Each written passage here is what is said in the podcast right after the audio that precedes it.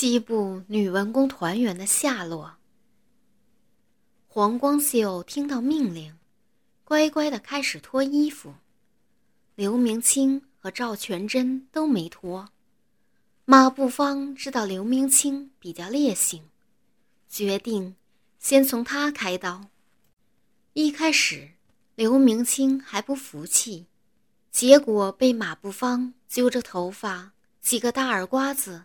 扇得老老实实，一点脾气也没有了。马步芳让他自己脱光了，躺到床上去。马步芳脱衣服的时候，刘明清光着屁股在床上等着，一动都不敢动。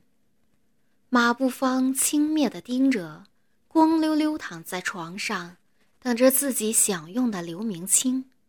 用手撸了撸硬挺的鸡巴，说：“操你妈了个逼的，这回肉皮子他妈的舒服了吧？就他妈逼的欠操！”马步芳站在床边，把刘明清的双腿掰开，铁硬的鸡巴顶在逼缝上，操他的时候，先问道：“骚逼，说，你欠操不？你妈了个逼的！”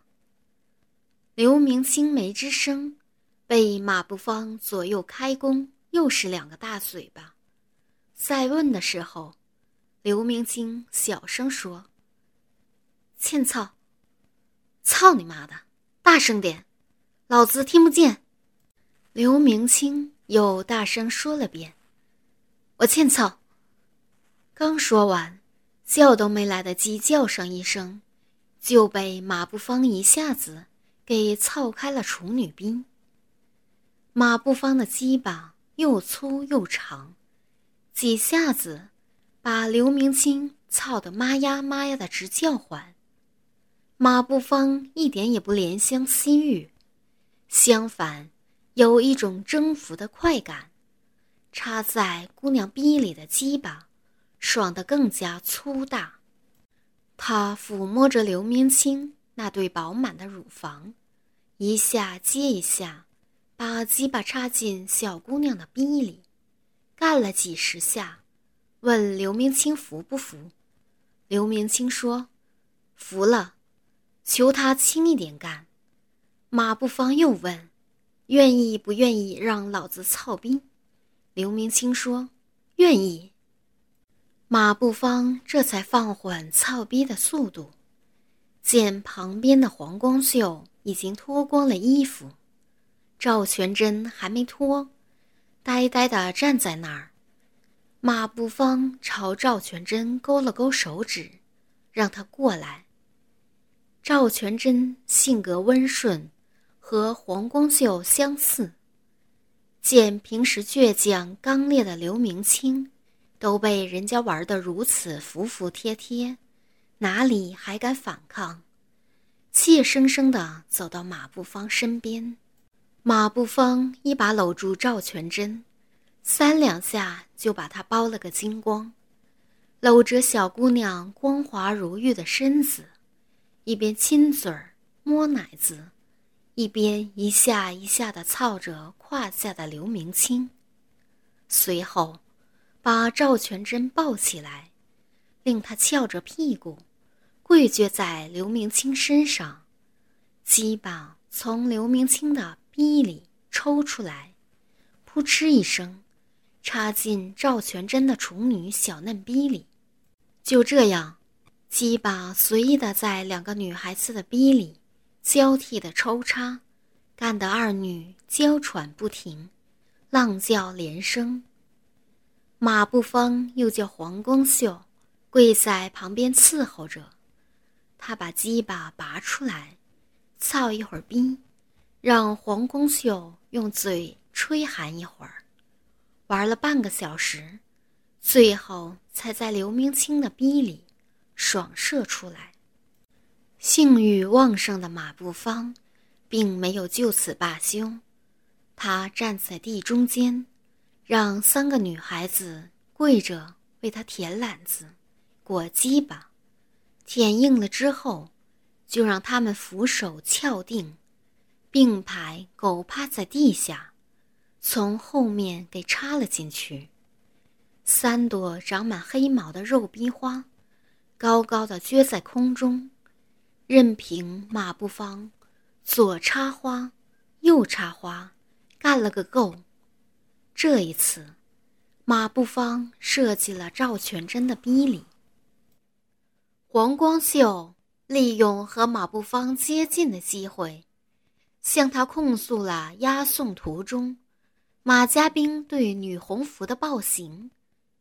马步芳严令看守官兵，不准对女演员们再有侮辱行为，并从女服中挑出黄光秀、党文秀、赵全真、王新月、陈淑娥和刘明清等六人管理新剧团内部事务。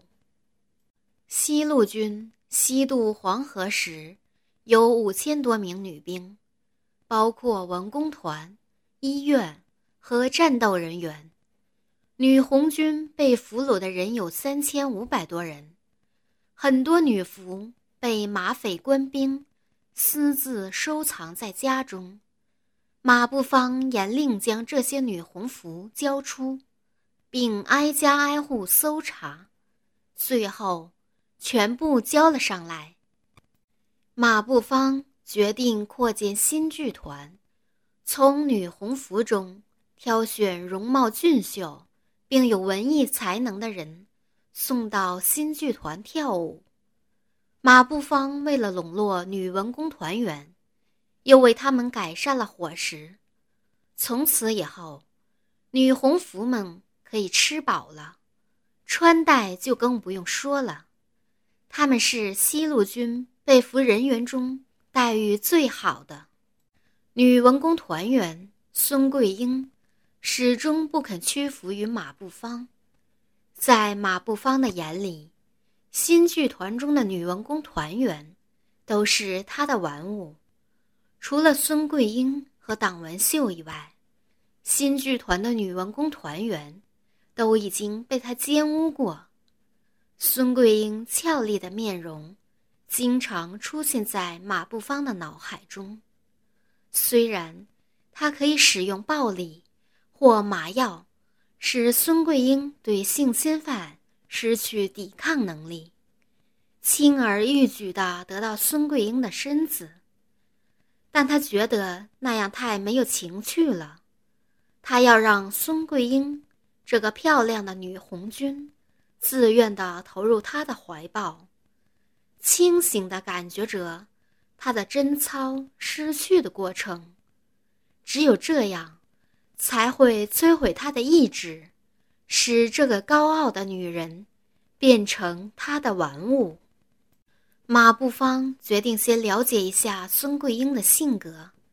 这天晚上，马步芳将黄光秀和陈淑娥招来，让两女脱光衣服。光着腚眼子给他跳了一会儿舞，跳爽了之后，让黄光秀在一边伺候着，在陈淑娥的逼里打了一炮。随后，马步芳坐在沙发上，陈淑娥跪在他的胯下，为他吹着箫。马步芳搂着黄光秀，一边抚摸着黄光秀一丝不挂的酮体。摸完着她丰满白嫩的乳房，一边向他打听孙桂英的经历。当黄光秀向马步芳讲述了孙桂英在过草地时奋不顾身抢救一个陷入泥潭的小红军战士，差点送命时，马步芳心里已经想出了一个征服孙桂英的办法。第二天晚上。马步芳将孙桂英招到军部密室，对孙桂英说道：“你从不从本军长？”孙桂英将头偏向一边，不理睬马步芳。马步芳大喝一声：“来人！”传令兵马有福应声而入，将孙桂英拖到另一间屋子，强迫她跪在一只凳子上。并把他的双手绑起来。一个红军小战士被绑在一张长凳上。马步芳对孙桂英说道：“你如果不从本军长，这个共产王可性命难保啊！我问你一声，你如果不答应，我就砍掉他一只手指头。”孙桂英没有料到马步芳会想出这样恶毒的主意。就在他稍一犹豫的时候，孙桂英，你从不从？马步芳吼道。孙桂英没有答应，马步芳朝马有福一挥手，马有福挥起宰牛刀，将小红军的一个手指头砍了下来。小红军大叫一声，昏了过去。孙桂英惊呆了。孙桂英，你从不从？马步芳再次吼道。当马有福的刀子正要砍下去时，孙桂英大喊一声：“停！”马步芳拾起地上的一截血淋淋的指头，阴阴的说道：“桂英，你想好了没有啊？”“我答应你，但你要给这个小战士治伤。”孙桂英流着泪说道：“她知道自己的贞操已保不住了。”没问题，只要你从了本军长，你要星星，我不给月亮。马步芳尽情的猥亵孙桂英，马步芳将孙桂英带回密室，命令赵仰天将孙桂英所有的衣服、鞋袜拿到密室。赵仰天将孙桂英数十双高跟船鞋放在地毯上。将孙桂英的衣裙搭在衣帽架上，马步芳命他退出。马步芳令孙桂英将脚上的半高跟皮鞋脱下，将长筒丝袜褪下，然后拿出一双加厚尼龙短袜，让孙桂英穿上。当时正是盛夏。孙桂英不知马步芳打的啥主意，将尼龙袜穿上。马步芳又令孙桂英当着他的面，将贴身短裤、胸罩换上。孙桂英坚决不从。马步芳勃然大怒，吼道：“那共产王还有九只手指头，你要不从，我接着砍！”